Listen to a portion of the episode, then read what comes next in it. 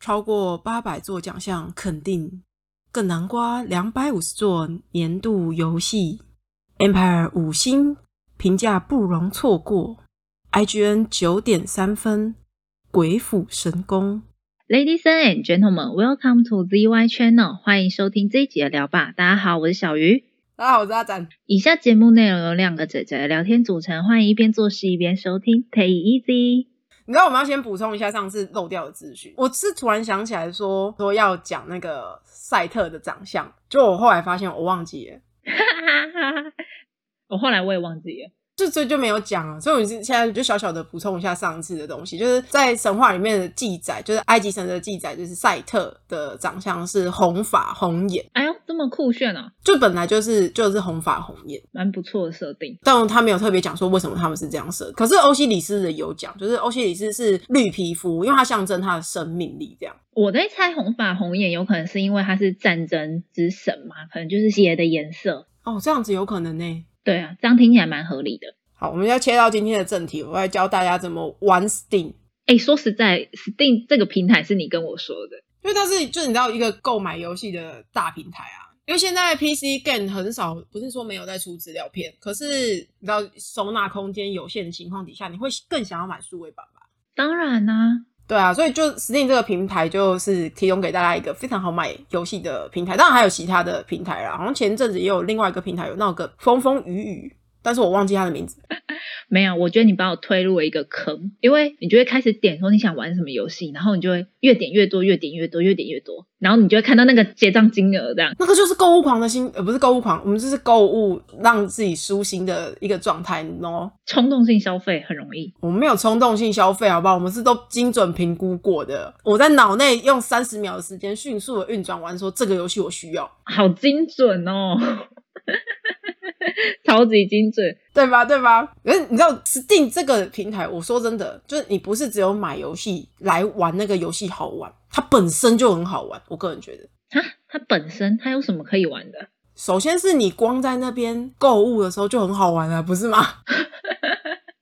没有，那个可能跟平台无关。我觉得我出去哪里购物，我都会觉得很开心。可是你出去购物不是购买游戏啊啊！可是 Steam 上面就是你知道，当它在特价，然后你看它的周年庆有些什么游戏，你把它加到，我跟你讲，你不用加到购物车里面，你光把它放在愿望列表里面，每次看他们特价，然后手痒痒想要买，就是一个小小的乐趣。我必须要说，他们真的好容易有什么特价或是周年庆。因为他们就是一年打四季假，你知道吗？春季特卖、夏季特卖、秋季特卖、冬季特卖，这样这是 Steam 的生态。然后这对我们来说就是最宅宅的周年庆，you know。所以我一整年都在周年庆。对，很开心呢、你随时都有游戏可以买哎、只是你不一定会下手就是了。就可是你还是会去看说，就是这些特价，因为它每次特价的游戏有可能会不太一样，有些游戏不会这次特价，那可有些游戏小到说你特价的时候你才会发现说有这个游戏。那你看你去挖到宝了呀，所以你挖到了多少宝呢？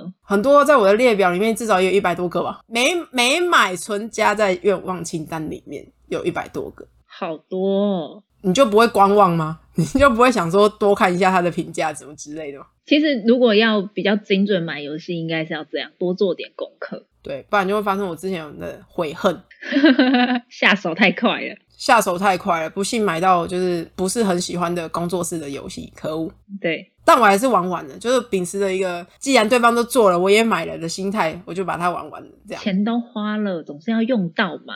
对啊，哪怕是只有不到一百块，我记得那款游戏好像不到一百块，才八十五块还是八十三块。嗯，特价后啦， 对啊，那是特价后，它不然它原价我觉得根本就没有那个价值哎、不要生气，不要生气。 没有没有，我没有生气，我没有生气哦。再讲一下，再多讲一点的话，可能真的就会骂出来。 可恶！嗯，可是我要讲，就是你不是只有购物这个乐趣在，你知道吗？在 Steam 上面，你还有别的乐趣，它本身就是一个很好玩的平台，愿闻其详。它真的是可以当成一个游戏的平台，真的很好玩。它不是代理游戏平台，它本身就是一个游戏平台。 要怎么玩呢？ 哎、你好像那个旁边那个电视购物那个在捧的那个人，哇，这个商品好棒哦，那要怎么做 呢？对我瞬间觉得，诶，反正今天主要就是要跟大家讲，怎么在你不购买游戏的情况底下，也可以好好的玩 Steam。好，就是有些游戏有成就，对吧？蛮多游戏都会出成就，只是成就多还是少而已吧。就是它会有成就系统存在，嗯哼，你去 Steam 的那个游戏，就是任何一款游戏的页面，然后如果它有成就的话，你把它的成就列表打开，读它的数据就超好玩。你去读它的数据，你你是观察到什么有趣的现象吗？ 就是你知道，光读那些数据就可以很有趣啊！诶，我觉得你真的是你知道社会观察家， 为什么这样讲？为什么突然？因为像我就不会做出打开成就系统，然后去看它每一个成就。你是说你连看成就项目都不会吗？你不会想知道说有些什么成就吗？嗯，可能会，但我不会全部把它看完。哦，是哦，那你就是不渴望白金的那种玩家，就不渴望拿到一百 percent 成就的那种类型的玩家。 因为我拿不到，我知道我自己拿不到，其实我也是，因为有一些成就真的太难拿到了。对啊，所以我们的乐趣不是在看有什么成就，是看那个成就的 percent 数，你知道，取得这个成就的 percent 数，这个就是，所以我才说啊，你看那个数据就很好玩啊，只是你会不会解读它？我觉得你会解读的话，你看任何一个游戏，你真的是可以光看这些数据就玩半天、欸。来来来，你教一下，你教一下。 很这真的是必须要跟大家分享一下，这么好玩，一定会有人觉得我很无聊，但是我就是觉得很好玩。我就说你就社会观察家嘛。 爽啊！我看一下我列表上面，我们先从这个游戏，它可能比较冷门一点，呃，不一定所有人都听过啦。嗯，这个游戏叫做《言语圣俗》。我没有，我没有听过，你等我一下，我开一下。好，还你继续。我知道你没听过啦，但它的游戏类型呢，就是比较符合我，因为我很喜欢玩类银河城的那种类型的游戏。然后它是类不是银河城，银河战士恶魔城，然后它的名字比较长一点，容易叫错。你可以简单一点，就是叫成月下恶魔城形式啊，因为它是恶魔城是从月下协奏曲吗？还是月下夜想曲才开始用这种横向卷轴探索式的地图去做游戏的基底这样子。嗯，对，蛮喜欢这种类型的游戏，因为有探勘地图的乐趣，也有打 BOSS 的乐趣。然后这个游戏还很凶狠的是，因为它的制作人是致敬，就是他很喜欢《黑暗灵魂》，他好像从《黑暗灵魂》的团队出身的吧，我有点忘了这个细节。然后它的里面就有导入类灵魂系列的系统，就是死掉必须要去把东西，就是比如说打倒某只怪物啊，或者是把你的灵魂捡回来，你才可以拥有你原本的东西，这样子。还可以复活的啊。不是复活，是你本来就复活了，然后可是你的数值可能归零，就是假设说，呃，你身上有钱好了，那你的钱可能就变成零，你要去把那个怪物打倒，你才可以把你所有钱拿回来。哦，好酷哦。对，它是一个类似这样的系统，嗯，呃所以它的游戏难度其实平均算高啦，我觉得整体来说算高。你可以从它的数据，你从它的后台就可以感受到这个游戏的也有至少有一定程度的难度。你是说没有很多人全破这样子吗？对啊，对啊，对啊！你看后台哦，我就先讲这后台数据，教大家怎么看。首先是通常你按 Steam 进去之后，你可以看到全球的成就，然后会依照拥有这个游戏的玩家跟实际上达成这个成就的玩家的百分比下去做它的数据，它数据基本上是这样子形成的。嗯，然后通常我们第一项成就就是 percent 数最高的那项成就，是整个游戏最容易达成，甚至就是最入门你就可以完成的成就你说打开游戏，之类的。但是你至少要做到一定的程度啦。嗯嗯，你要完成它的呃引导关卡之类的。对对对对对，你至少要把教学玩完，你才可以拿到的成就，或者是你在教学的过程中就可以拿到成就。总之是非常容易就可以取得的成就，通常是在第一项嘛，它的 percent 数会是最高的。嗯这款游戏的这个第一项成就啊，是名字叫做找到一个圣所，哼，然后它的完成度就九十三点二帕，就是至少有九十三点二帕的玩家在打开游戏之后可以玩到这个程度。嗯，这听起来也是就非常 easy 嘛，就没什么太大的问题。对啊，没什么太大的问题。你从下一个数据就可以开始感受到这个游戏的难度劝退了多少玩家。对我，我就先解释一下，就是三点二趴为什么不是百分之百，是因为你有可能有些玩家买来他不会开，他根本连游戏开都不会开，买来收着。对，他是买来收着，他可能放着他就暂时不玩了。嗯，对，所以它的数据不会是达到百分之百。其实要达到一款游戏买到的所有玩家都愿意打开，其实我觉得有一定的难度诶、欸怎么说？你哎、你想想看，你买了多少书？就放在那边，你不一定会看。即使它的预告有多有吸引力，你看它的书封跟书腰告诉你的广告词有多么的吸引你，你买回来第一件事情不一定是打开，是把它放着。太形象了。这是现实啊！你买多少商品就做这种事情嘛，所以不可能第一项数据就百分之百啊。说实在的，对啦，对啦，对，而且甚至有可能在达成第一个成就之前，你打开游戏就把它关掉，这种也是有嘛。所以就嗯数据不可能读到啊。对啊，好，然后我们再来讲它的难度哦。你知道它第二项成就，我们先不论它，因为它里面有信仰选择的问题，我们先撇开信仰选择的成就。嗯它的下一个成就通常就是打倒第一只 BOSS 嗯，啊，它的第一只 BOSS 的数据呢是七十三点九 percent。掉了二十几个人呢、欸将近不知道是几个人啊，将近有二十几趴的游戏玩家，二十几趴，对对对。如果我以一百人算的话，就是有一百个人，九十三个人打开了游戏，然后有二十几个人就连第一个 boss 都没有打。对，都没有打赢就关掉了。对，就是你看他游戏难度，他一一口气掉了二十几趴、 欸，在第一只网的时候就掉了二十几趴的玩家、欸，这太难了吗？我想第二只网更可怕。为什么五十？对，是真的假的？它跌到将近五十 percent，就是打完第二只 boss，呃，其实它是开放式地图啊，所以你有可能去打别的 boss，但是它是算一个比较平均，就是大多数人会打的第二只 boss。嗯，它的 percent 数只有四十九点九，就将近五十 percent。你一口气又跌了二十几 percent 的人。那那到了第三个 boss 不就只剩三十几？游戏从这两只 boss 筛掉之后的人，我觉得它接下来的 percent 数成长是一个一定比例衰落，就是很正常的。每一个 boss 之后会掉掉一点人、一点人、一点人的那种程度。啊，对，但头两只 boss，光头两只 boss，你一口气从刷掉一半，对对啊，刷掉快一半的玩家，欸一半的玩家玩到第二只 boss 的时候就没有决心继续，不是说决心没有想要继续玩下去的念头、欸，哎，太难了。对啊，所以你看它游戏难度拉到多高。如果是我，我搞不好第二，我可能第我就是那五十个人之一。 不不，你是钱不见的那二十 percent，你就点开游戏，然后就没有了，这样。不是不是，你是连第一个 boss 都不会打完，你可能点开游戏达达成了第一个成就之后，你第一个 boss 不会打完你就关了。怎么可能？我应该还是会打完啦，自己讲这样。自己讲，你改天来我家，我开给你，你打一次你就知道。我不我要，觉得它的游戏真的是有一定，它的设计上啦是有它的难度，但很多都是初见杀。可是你要知道，初见杀就很会让玩家产生抗拒心理啊。就是有些初见杀，你克制它，你如果不找攻略，你要克制它要花时间。对，你要花很多时间，就是一直重复的去打这一关。对，不过其实这是游戏，因为它记这个成就是记游戏的第一周目，第一周目就的数据而已。我实际上玩啊，因为我玩到二周目，它的游戏是这样的、哦，你一周目的难度假设说是一等好了，二周目的难度就变成将近两等，嗯，就它会将近再攀一个难度上去。所以你打越多次，它就会越难。对我目前有看到的玩家分享，好像跌到六周目吧，说跌到六周目打不下去。太难了，这样。对啊，你本人等级会一直升啊，可是你的装备什么的就是那样子，它的装备没办法更高等，它的装备到满了就是满了，就是它不会说你二周目的时候又再让你再升级一轮装备，不会。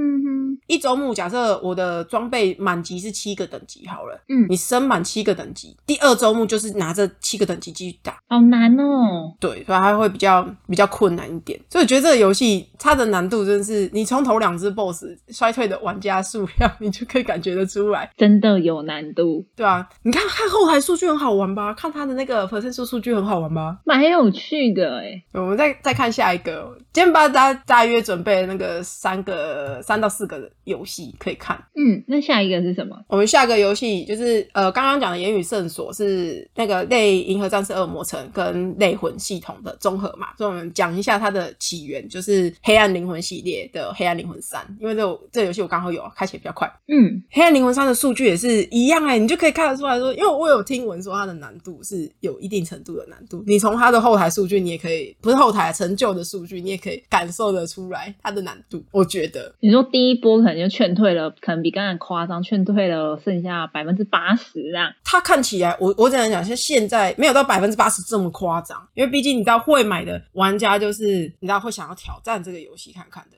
可是他在第一个，就我就现在看到的结果是，他在第一个 boss 的时候还没有让大家那么，就还没有给你那么痛苦的感觉。他在第二个开始就有了。多少多少，来，我们先看他第一个，就是我们说最简单可以达成的成就是点燃第一座萤火。那在那个黑暗灵魂的机制里面，我没有记错的话，它就是要做那个萤火，就等于一个记录点这样子。嗯，储存点，对对对，等于一个储存点。我等一下好像可以稍微讲一下这两个游戏有一个共通的小特色，这应该是才来自于《黑暗灵魂》的，就《言语圣所》有模仿这一点的小特色，就很凶残。这个游戏这两个游戏很凶残的地方，嗯，所以第一个有九十六，哎，没有到九十六啊，九十二点八，哦，九十二点八，九十二点八 percent 的玩家会去可以去点燃第一个萤火，因为它就是游戏里面最容易达成的任务目标嘛，就是你只要坐下来记录点就有了啊。Dark Souls 的 IP 这么强大，所以我觉得会愿意进来玩的玩家本来就不算少数，所以可以达成这个玩家的比例一定是这么高，我觉得是很合理的。嗯，好，然后它的第二个，我们就撇开它有一个成就，我不知道要怎么取得，因为我没有玩。然后另外一个成就应该是打倒第一个我知道的第一个 BOSS，嗯，打倒这个 BOSS 取得这个成就的玩家有八十二点三趴，只有叠十 percent 哦。你看在这里，它只有叠十 percent。好像蛮正常的，就是跟刚才数据比起来，对，刚刚是叠了将近二十 percent 嘛，然后这里只有叠十 percent，就是玩家应该大多数都有一个预期心理，所以他们就是可以预期说这个游戏至少有这个难度。然后第一个 boss 就是给他们一点信心，就是告诉你说，哦，对哦，你想的你想的对，但也不会太困难这样。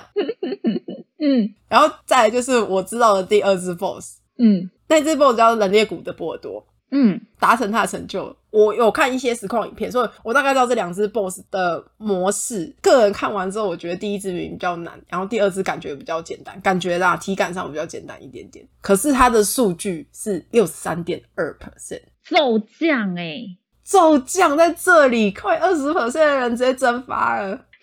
直接蒸发，所以你看，我觉得这两个游戏在这一点上很可怕的事情是，它头两只 BOSS 就可以告诉你说你自己有没有办法坚持这个游戏下去。哎、对耶，都是近一半哎，对啊，他头两只 BOSS 就告诉你说，你有可能没有办法走接下来的挑战。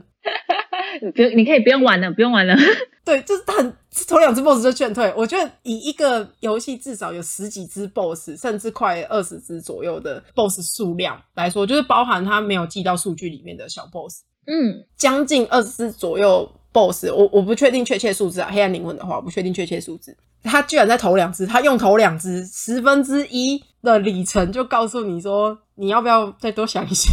十分之一的旅程，所以后面会，所以所以搞不好我撑到后面之后，我降的人数就不多啦，大家就差不多就是维持啦，其实就是撑过这一波之后，每一个 boss 就是叠一点、叠一点、叠一点，我觉得那是正常的比例。就比如说，每过一只 boss 叠个两三趴的人，嗯因为你本来下一只 boss 大多啦，也有可能会更简单，但是大多数会比前一只 boss 的难度再高一点点嘛。嗯，对，理论上是这样，对，所以你要是叠个两三趴、叠个两三趴，我觉得都还可以理解。嗯。对，光头两只 boss 就发生这种事情，真是很可怕。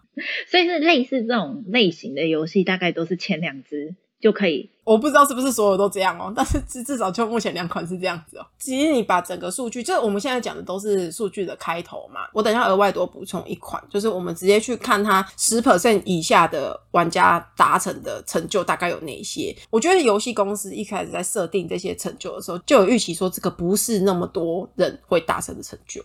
我觉得会啦，总是要设一些比较难的去让大家挑战。然后就是有一些人就是会为了去拿到这些成就去打，但是这些人本来在比例上就是少数人。对，是至少他知道要给玩家挑战。嗯对你不能所有的成就都在你游戏的过程中就全部不玩。那当然，有些游戏类型是这样子，非这样子不行。可是像这种类型的游戏啊，如果你所有的成就在一次通关就可以全部达成的话，那这个游戏的价值我觉得就有下降。嗯，因为其实你要的就是游戏体感可能就不会那么好。那你打完了它之后。你不会再玩它第二次，就不会有你刚刚讲的什么二周目、三周目，甚至有人达到六周目。对，不能说他们就比较用心，但他们至少有认知到自己的游戏要怎么做，会比较吸引玩家后续再继续去玩。嗯，对对对，就是游戏不是玩玩就是抛弃式的，就是玩玩一哎，次对对对对对，就不要了。就像卫生纸一样， 擤过鼻涕就可以丢了。好我讲一下补充那个好，你说后面嘛，在我们讲那个补充的游戏之前啊，就是我刚刚不是有讲说《言语圣所》跟《黑暗灵魂》有一个很可怕的游戏机制嘛？嗯，你按游戏暂停，你不会暂停，你不会暂停，周遭的世界跟着一起继续转，你只是，但是你本人会站在那里，那是怪会来打你吗？对，会，那那个不叫暂停，那个只叫停在原地而已。但是帮你开一个选单。哦，它有选单，然后有暂停这样。对啊，它就是你暂停出来的那个界面，就是包括你知道，你可以看一些你自己的数值，可以看，可以调整装备啊，使用道具，然后还有你知道城市的选项设定啊什么之类。但是你可以做这件事没错，但不代表旁边的怪不会攻击你。这不是打王前的准备，要把血补满，装备穿好，然后结果这时候小怪碰到你，对之类的，就是你有可能就是我、哦血都补满哦，然后小怪抓一下，哎，又要再重新补血这样。这样会很气耶。万一我只是想赶快去上个厕所，然后去上完厕所，角色已经躺在那。对，会这样，所以你真的是必须要找到一个安全的地方，你才可以做到这件事情。哈，嗯，就是我觉得这两个游戏，你知道相对比较凶残的地方，所以我才一直不敢玩《黑暗灵魂》，因为我觉得《黑暗灵魂》光小怪就比《烟雨圣所》还要凶很多。啊，难怪你打游戏的时候，就是你你必须那一段时间就是一直在打游戏。对啊，所以你会联络不到我，对因为我没有办法停下来啊， 你停下来就啊，重我就来再了。我就再见了。对，很还蛮凶的欸就说实在的，有这个机制，我觉得很恐怖。所以我要讲接下来那个游戏，它就相对没有那么恐怖。他们明明是差不多的系统，它也是类魂系统，然后它也是类银河战士恶魔城的那个探索形式。嗯，但是你按 pass 真的是 pass，那比较还好，可以这样，因为有时候你知道打王，你打久了，你可能会跟他很大概打了十分钟、十五分钟，手会有点抽筋，你知道吗？会想休息。会想休息，然后这时候如果说好，你打完 BOSS，通常打完 BOSS 开到下一张地图，然后你要休息，或者是你在就是活动你的手的时候，那种小怪就冲过来，然后你就挂了，对对，就是这个状况。很气，都会超气。真的，我都还没打完，我就先被小怪打死，到底是什么状况？ 然后我们要补充的，就我们回到我们要补充的东西上面，我们要补充的是那个空洞骑士。嗯，我们不讲，我们就不细讲他前面那些成就了，我们主要是看十 percent 以下的成就。嗨，我挑几个就好了。他十 percent 以下的成就啊，有两个成就是呃，算可以算并行吧，就是一个是钢铁之魂，你完成你在钢铁之魂模式底下完成游戏就可以嗯取得这个成就。跟它并行的另外一个成就是钢铁之心，就是钢铁之魂模式底下以一百 percent 的游戏完成度完成游戏就可以取得这个成就。嗯，可取得这两个成就的玩家，分别是只有一点九趴跟一点六趴。好少哦。它这个就是它设的挑战，因为这个模式底下，钢铁之吻模式底下，你死了一次就没了，没了什么都没了，哇塞，你的记录会显示已死亡，就这样子。哈，对，甚甚至是你在打尾王的时候挂掉，然后你就变成一切都要从头。嗯所以打这个模式，除非你的技巧，我觉得就是你要一次过，你不用重新读档的方式的话，就是你的技巧要比较熟练一点。嗯不，然的话，你就是要很花时间跟很花耐心，还要有一点点眼力。真的说实在，要用一点点眼力去判断什么时候要重新读档。好难哦，真的太难了。对啊，你看像这种低 percent 的成就，我觉得游戏公司就是他们已知不会有人做，但是他们还是给了游戏玩家挑战，因为毕竟还是会有人想要尝试更多。嗯嗯。尤其是像这就是设计比较优秀的地方，嗯，我觉得这这可以算是一个加分点。如果说你买这个游戏之后，你会一直去玩它的话，我觉得这是一个很好的加分点。我觉得这至少可以玩半年呢、说实在的，我到现在都有时候还会打开打。对啊，你买了一个游戏，然后你可以玩它到半年，我觉得算已经很不错，而且不是那种本来游戏时长就很长的那一种。嗯，划算的交易。嗯，好，我们回到我们的正式选的最后一个游戏，好，就是记得我们开头有讲四个游戏推荐词嘛，嗯，这是这一个游戏的游戏推荐词，听起来好像很厉害的游戏。评价超高哎、我看一下，哦，对哦，这个还是我选的呢。对，这是你选的、啊，媒体游戏评价超高，然后我记得在玩家之间口耳相传的话，它的也是享负盛名啊。对，我会找出它，纯粹是因为我一直看到它在特价。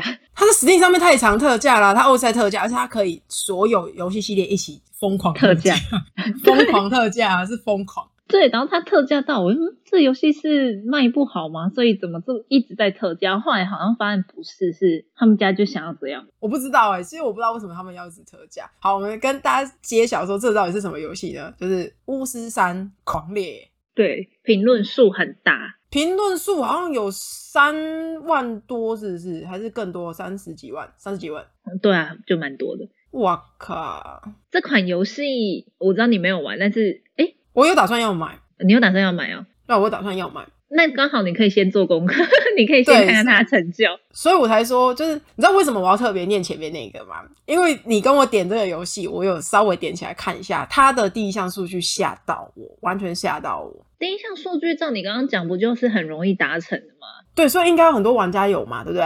对，啊来，它的第一项数据，其实我因为我没有玩过内容，所以我不知道它第一项数据是就这为什么是这个项目，但我看它的感觉给我的感觉是剧剧情任务，就是你有过过这个剧情就可以拿到的。嗯，玩家 percent 六十八点二，我刚开游戏，然后瞬间就只有一半的人会继对续玩下去。对，我不知道为什么。这个游戏筛选比较快啦，因为可能前两个游戏你可能要打到第二只王，第一开头你就可以知道说你会不会想继续玩下去。这样你可能要再研究一下你要不要买。可是你知道它这个数据代表意思是什么的话，你有将近快四十趴左右的，哎、没有四十趴，三十趴左右的玩家不一定愿意打开游戏，就是我们讲的那种买回来放着，然后再加上他光打开来他就不想玩了，好多、哦，综合起来有这么多人呢、可是我觉得会不会是因为它太常特价，所以大家想说哦，那就买一下，然后买了就放了，然后他们先去玩他们真正想玩的，所以他们搞不好是还没打开。不是啊说我们就说，可是他们是一个综合的群体啊，就是包括说我们刚刚讲的，呃，买了就放着的，跟打开来没有达成的，所以感觉这游戏难度很高。我觉得不一定是游戏难度高，就是我们刚刚会特别讲那几款，他们是因为游戏难度的问题，是因为他们基底的游戏难度在玩家口耳相传之间就很高。可是这款我是听过他就是想负盛名，但是没有听到说这个游戏难度的问题。啊，是哦，对，这样蛮特别的耶。所以我才会被他的数据吓到啊！就你跟我讲，我打开的第一项数据说，哦，六十八点二，为什么？好神秘哦！所以我跟你讲，这个对我们这种人来说，对我这类的人来说，就是怎样促进消费。我更想知道为什么它只有六十八点二。我可以等你买了。我我最近没有要买，我改天买完再说。好，反正它 always 在特价，可以的。对啊，因为它是其他平台先出了，它才有的，所以我觉得它有可能有一部分的玩家是在其他平台先玩过了，那他有可能收藏的概念吧，就是他他出了什么平台我就买的那种玩家也是有。啊、有有有，很有可能，没错。对，有可能基于这种理由啦，所以他可能买来放着。但是就是你知道他的 percent 数低的这个样子，让我有点意外，是真的有点意外是。通常你去买其他平台，像 PS 四平台，我觉得你在 PS 四上面就玩过了，所以我们刚刚说的那种多平台收藏的人，可能算占少数。那剩下来的多数居然可以这么多，吓到我了。那是一个想不声明的游戏，所以代表应该就是我们撇开那一些，它应该也是一个蛮有挑战性的啦。我猜这我不知道，我没有玩过它的系列，我不知道它是什么类型的。没关系，等你之后玩了。可以可以，我再跟大家分享新的。可是你知道他这样就会让我想到说，额外提一下啦，就是有没有可能是媒体操作的可能性在里面？我觉得应该有，因为你看他前面的要平等的，我这边看到的是他光打广告，各各家呃游戏评论的网站或者是各种媒体的评论分数都很高，可是实际上在以 Steam 平台来说，有玩的人反而比例算不如预期的高。嗯，我不能说完全一样，我只能说有点类似，像最近的那个《最后生还者二》，在媒体评价里面是很高，但是玩家实际上体感经验不是很好。体感经验这样子。但我是觉得它的状况跟《最后生还者二》当然是不太一样，因为《最后生还者二》的问题是根本性上的，对对对，那也是根本性上的问题。我我觉得蛮有可能就是像你讲的媒体的部分。你要先把它抬得很高，结果其实实际上游戏体验算普通。对，也有可能啊啦，因为没有我们两个都没有玩嘛，这也是一种可能性，嗯，只是这意外哎、这个游戏真的是我打开有意外到的，有一点吓到。 对，有点吓到被它的数据。好，反正今天就是用这三款游戏跟大家讲一下说你其实不一定要买游戏也可以很好玩，我觉得啦，所以我自己喜欢这样子看。我觉得看了一些成就也是感觉蛮有趣的，而且通常你滑到最底下，那个成就就会只有一趴、两趴。对，你就瞬间好奇说这个成就到底是多难？你怎么会只有一趴两趴？像有一个游戏叫那个《小小梦魇》，我玩了之后才知道为什么有一个成就，其实他没有讲明说你达成这个成就的条件，那个是你要额外去查才知道的。哦我玩了之后才知道他为什么只有一两趴的玩家可以达成。为什么啊？因为它的难度拉得很高啊，它是要在不死亡的状态下，就是那个游戏死亡会从重生点再重来，嗯，你要不死亡，然后在游戏时记录时间一个小时之内完成，怎么完成可所有能游啊？对，完成所有游戏，所以我觉得有一定的难度，不是不可能达到。我试跑过一次路线，我觉得它不是不行，以它的操作性来说，会让这个成就达成再困难一点，有挑战性才可以那个吗？促使大家，所以我放弃挑战。嗯我以为我刚刚讲说，哦，有挑战性才可以促使大家就是去挑战看看嘛，结果你后面接，所以你放弃它了。因为我就知道我办不到啊。我试跑过啦，我知道我办不到。嗯，提供给大家一个你知道另类玩 Steam 的方式，说不定真的就是像我看《数不市场》一样，你看看那些数据，你反而很好奇为什么会这样子，然后你就去玩了，你就买了，促进出去消费。 对促进消费。 好，呃，我们今天就先到这边喽，嗯，感谢大家收听，谢谢，下期再见。拜拜。